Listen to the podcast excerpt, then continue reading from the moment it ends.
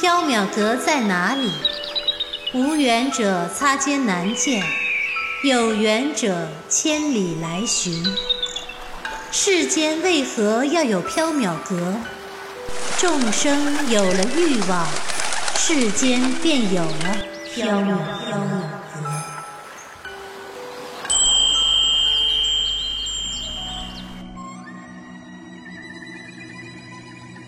您正在收听的是长篇系列奇幻小说剧《缥缈提灯卷》，作者白姬婉，播讲只浅墨深，张涵。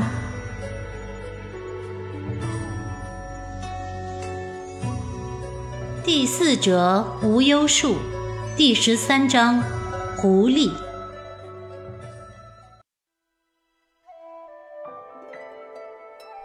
白姬逆目回忆，太平公主就是那样，她常常做类似的恶作剧。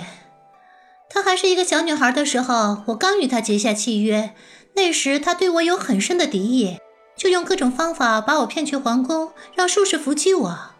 后来呀，渐渐的，她对我的敌意消失了，但还是偶尔会恶作剧，比如把脸上画上花纹，说是妖媚作祟。或者在身上弄一些伤口，说是恶鬼袭击，骗我去见他取乐。久而久之呀，我也习惯了，懒得去理会。所以呀，宣之你也大可不必去理会。原耀惊愕，原来太平公主喜欢恶作剧捉弄白姬，那么她这次也是恶作剧？那诡异的经文、可怕的笑声，都是恶作剧吗？虽然说白姬不会弄错，但感觉好像还是有些不对劲儿。对了，太平公主还给你送来一幅刺绣，小生放在房间里了，我去拿来给你看看吗？白姬又摸了一个菱角吃，懒懒地说道：“嗯，不必了，改日有空再看吧。”白姬。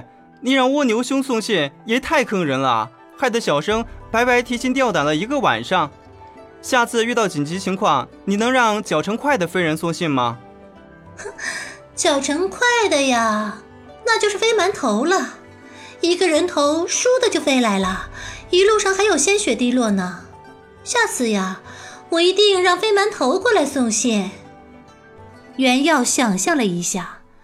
万籁俱寂的黑夜中，一颗血淋淋的人头飞来他枕边叫醒他，给他传信的情景，冷汗湿巾。呵，不不，还是蜗牛兄吧，他也挺好的。白姬又拿了一个菱角。嗯，就是嘛，蜗牛虽慢，但终归也尽了全力将信送到了呀。宣之，你就不能太苛求了。白姬，不要小声剥一个菱角，你就吃一个嘛。十三郎还要拿来做汤的。袁耀生气道：“哎，宣之，你剥快一点不就行了吗？”白姬还想伸手拿，袁耀赶紧把篮子藏入身后，不许再吃了啊！等十三郎做好汤之后再吃。嗯，宣之真小气。白姬没有拿到菱角。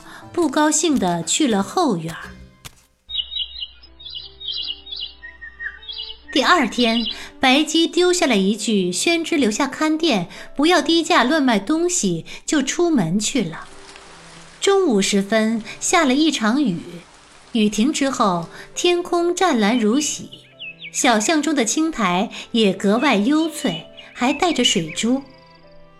大厅中，袁耀捧了一杯茶，坐在柜台后面看书。小狐狸坐在一边砸核桃、剥核桃仁儿。他晚上打算做一盘琥珀核桃。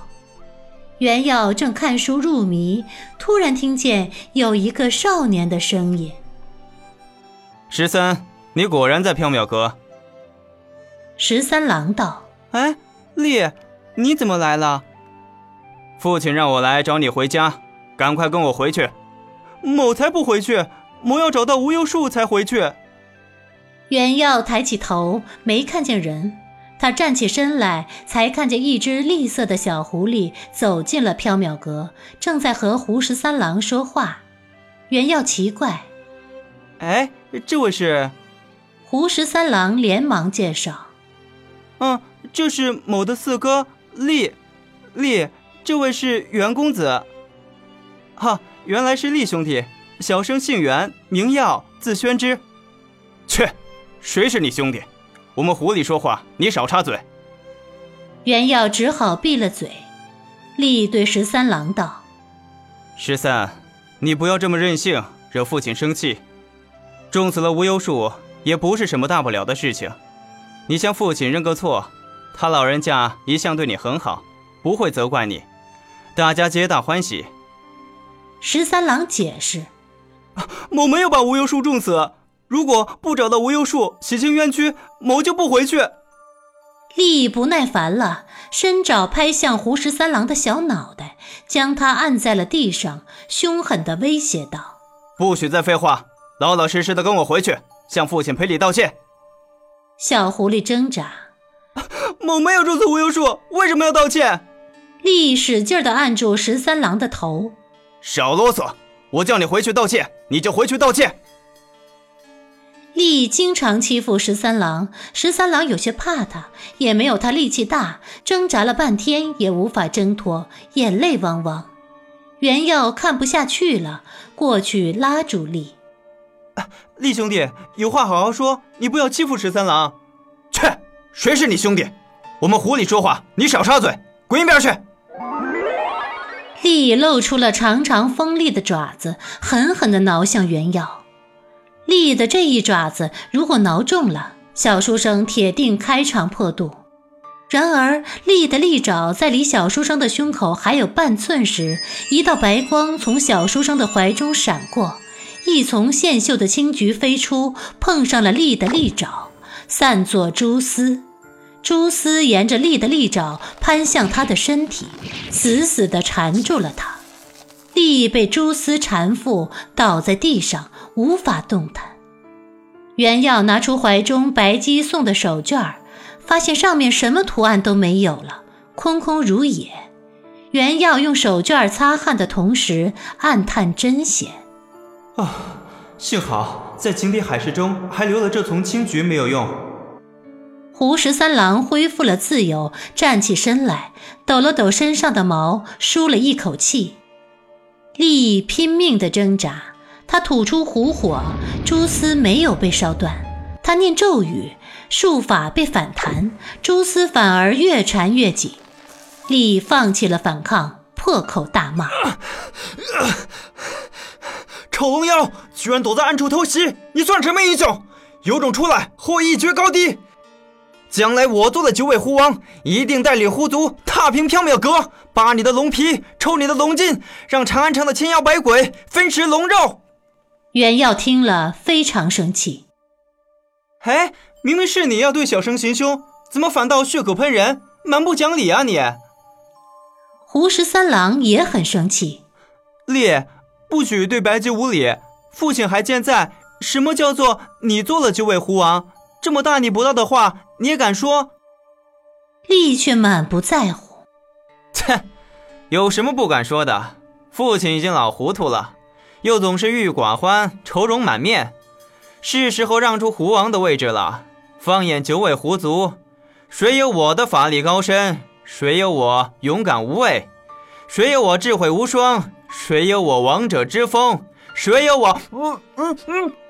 袁耀已经听不下去了，拿了两颗核桃塞进了丽的嘴巴里。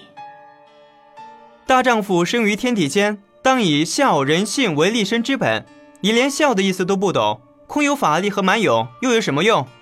以小生看，十三郎比你更像大丈夫，更适合当狐王。力含着核桃，说不出话来。十三郎，如果你不介意，小生就将他丢出缥缈阁了。小狐狸走了过来。啊，某也来搭把手。袁耀和十三郎一起将力抬出了缥缈阁，丢在了大柳树后面，不再管他。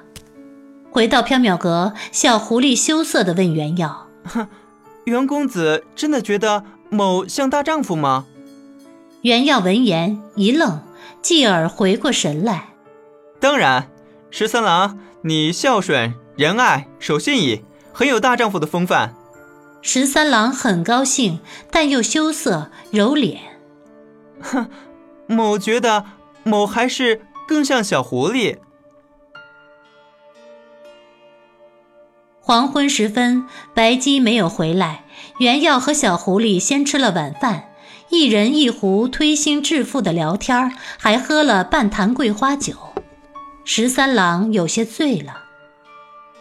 嗯，都说无忧树能让人无忧无虑，但自从某开始种无忧树，好像烦心的事情越来越多了，甚至连白姬和袁公子也都不快乐了。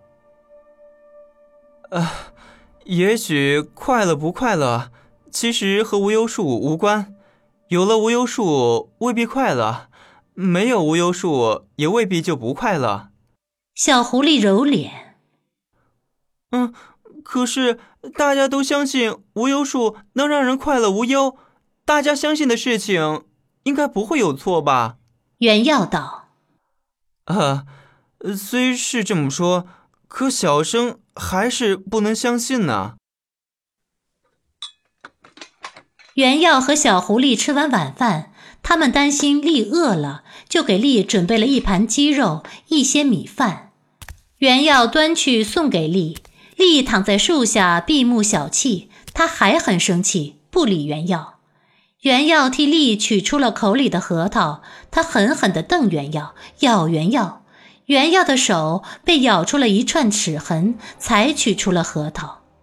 袁耀把鸡肉和米饭放在了丽的嘴边：“丽兄弟，多少吃一些吧。”哼！丽不领情，闭着眼睛装死。袁耀只好随他去了。深夜，白鸡仍旧未归，小狐狸因为喝了酒，睡得很沉。袁耀担心白鸡，辗转难眠。袁耀实在睡不着，轻轻地起身，披衣，轻轻地打开了缥缈阁的大门。夜色中，小巷深幽冷寂，草上夜露凝霜。袁耀静静地在门边坐着，等蜗牛来传信报平安。黑暗中传来了叽里咕噜的声音。袁耀侧耳一听，声音好像是从柳树下传来的。天边的弦月发出昏蒙的光芒，袁耀壮着胆子走到柳树边，定睛一望，柳树后一只栗色的小狐狸正在狼吞虎咽地吃着鸡肉和米饭。听到袁耀的脚步声，栗抬起头，眼神凶恶，但嘴角还沾着一粒米饭。哎，厉兄弟，你还是吃了啊？袁耀很高兴。被袁耀撞见正在吃东西，厉非常尴尬，继而恼羞成怒，用嘴把盘子摔开，盘子碎了，米饭鸡肉撒了一地。哼，谁吃东西了？我乃是将来的九尾狐王，岂会吃人类施舍的东西？厉兄弟，吃了就吃了，你就不要不好意思嘛。你嘴边还沾着饭粒儿呢。厉伸舌一舔。果然在嘴角舔到一粒米饭，他更加恼羞成怒了，一边四处乱喷火，一边破口大骂：“谁要吃你送的饭？这饭难吃死了，鸡肉又硬又难嚼，难吃死了，难吃死了！”呃，袁耀急忙躲闪虎火，力闹出的动静太大，吵醒了十三郎。他跑了出来，看见丽在乱发火，有点生气。丽，你安静一点，这大晚上的会吵到街坊四邻的。丽蛮不讲理，继续吵闹，一会儿大骂白姬，一会儿威胁十三郎，一会儿鄙视袁耀。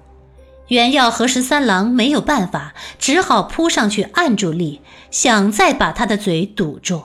十三郎扑住了力，袁耀奔去厨房找核桃，但核桃已经没有了。